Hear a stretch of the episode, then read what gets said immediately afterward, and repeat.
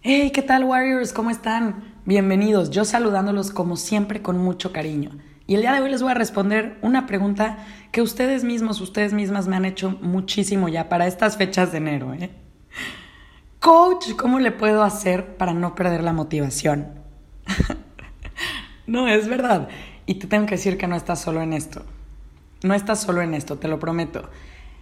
Y también tengo que ser muy honesta contigo y decírtelo de una vez. Olvídate de la motivación. Olvídate de la motivación, de verdad, porque esta va y viene. Y va y viene porque alrededor de ti hay situaciones externas, muchísimas, lamentablemente, que se salen totalmente de tu control. Por ejemplo, puedes quedarte sin empleo, puede llegar una pandemia, puedes terminar una relación sin que eso sea lo que tú quieres, incluso podemos enfrentarnos a pérdidas. Pero si hay algo cierto es que todo esto que sucede es el 10%. Todo lo que sucede es el 10%. Pero 90% es qué haces tú con todo eso que sucede.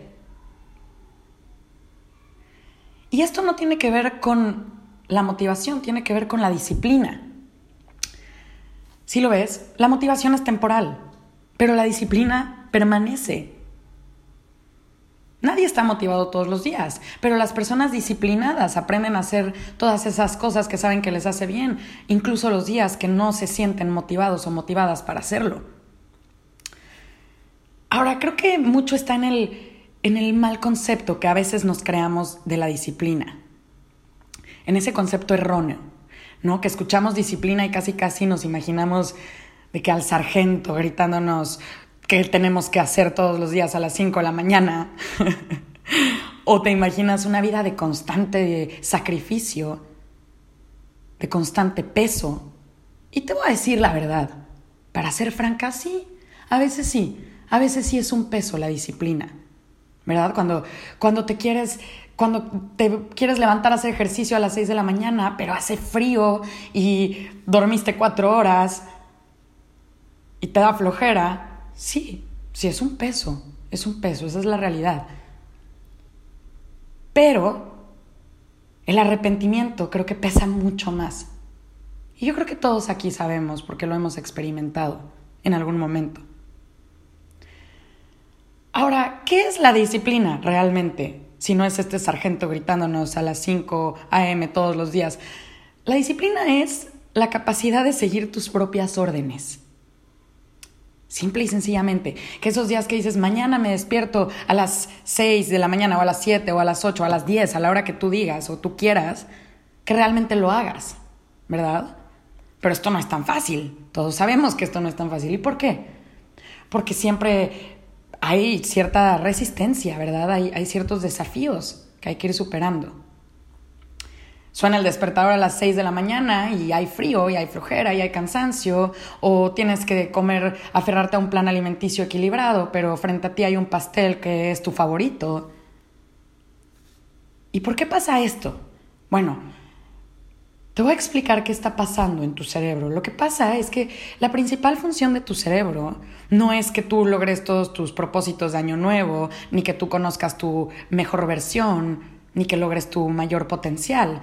En realidad, la principal función del cerebro es la de mantenernos con vida, es mantener la supervivencia. Estamos hablando de esta función instintiva del cerebro.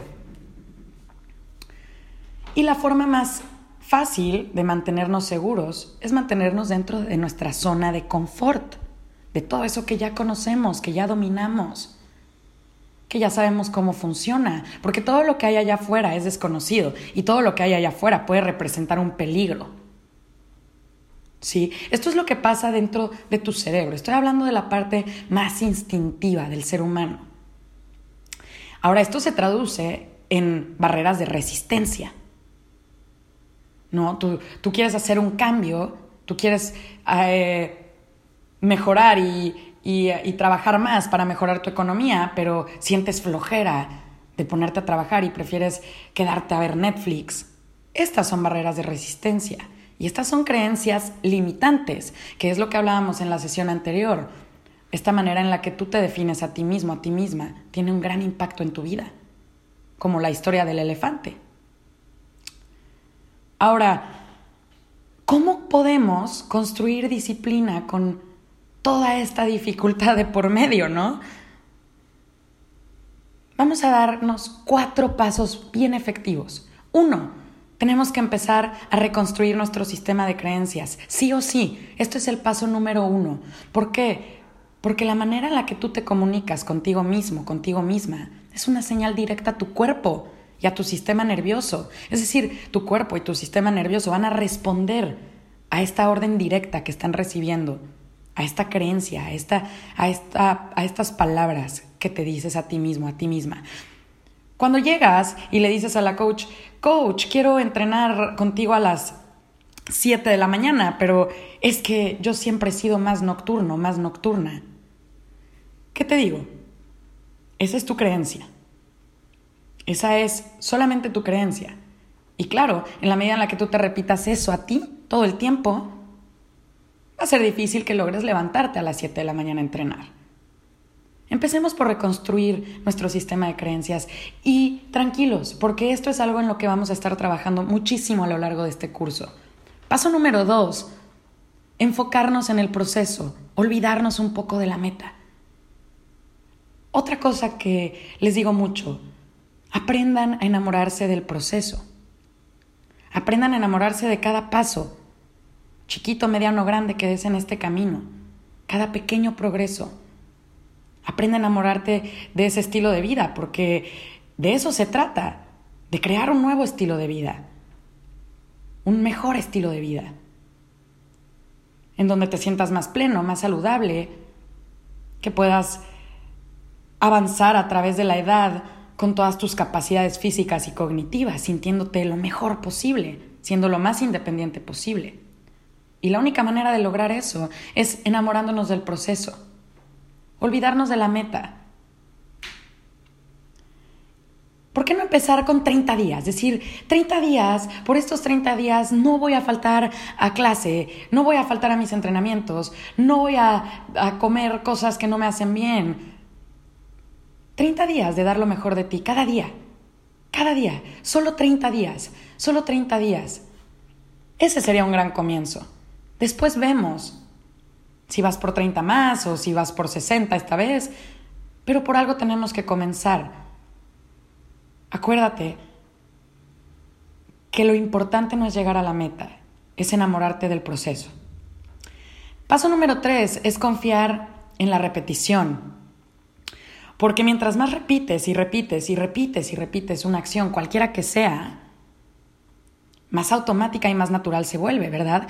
Cuando tú estás aprendiendo un idioma nuevo, un, un, deporte nuevo o estás empezando a hacer ejercicio, al principio esto cuesta mucho trabajo y esto es porque, de nuevo, a nivel neuronal, tú estás creando nuevas conexiones neuronales.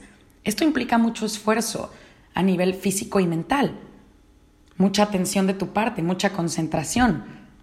Pero en la medida en la que estas neuronas se siguen conectando, se siguen conectando, tú sigues repitiendo esta acción una y otra vez, día y noche, día y noche, semana con semana, esto se va a volver más natural, más automático.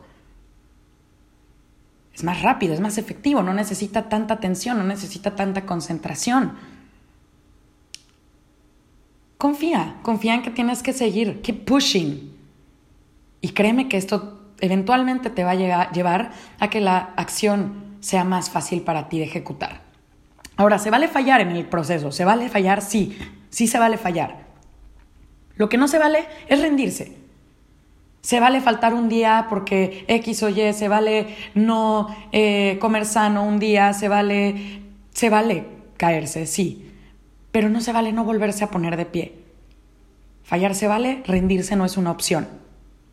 Ahora, creo que muchos de pronto esperamos a que llegue como que el aire de la rosa de Guadalupe, ¿no? Y te ilumine, literal, mágicamente, y eso te dé motivación, y entonces tengas ganas para que puedas hacer, tomar acciones o hacer estas acciones que, que sabes que te van a llevar al resultado que buscas.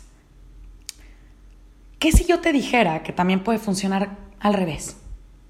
Tú puedes empezar por tomar acción, con o sin ganas, con o sin motivación, pero tomar acción. Y si lo haces de manera constante y si perseveras, inevitablemente eso te va a llevar a los resultados.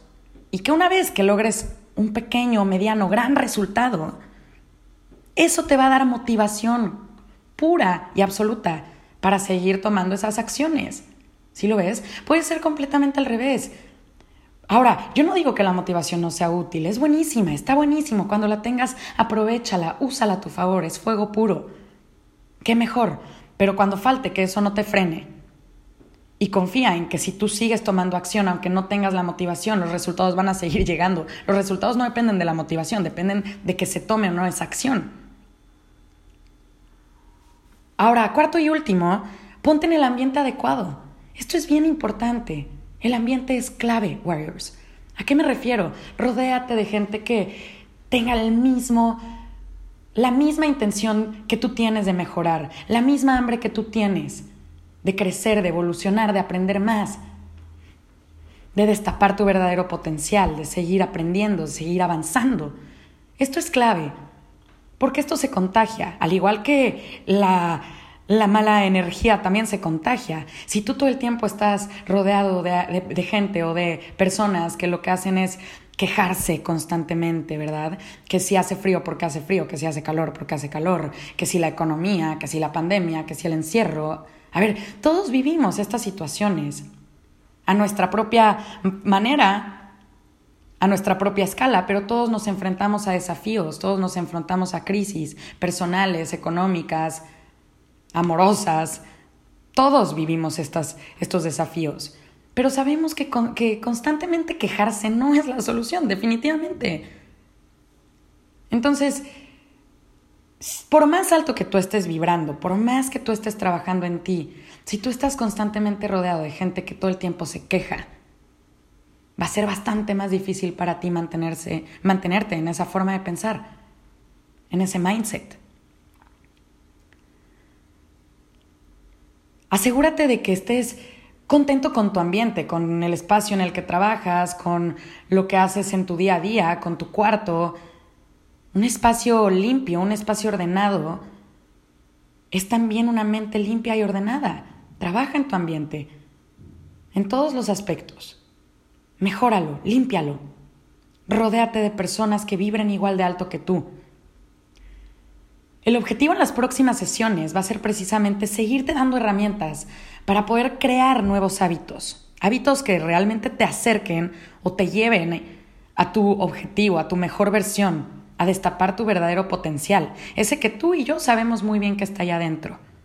Y también, ¿por qué no?, desaprender y soltar todos esos hábitos que no son los más productivos, que también sabemos que no te están acercando a tu meta y que incluso a veces te alejan. Espero que esto sea útil para ti, que tengas una excelente semana, Warrior. Hasta la próxima.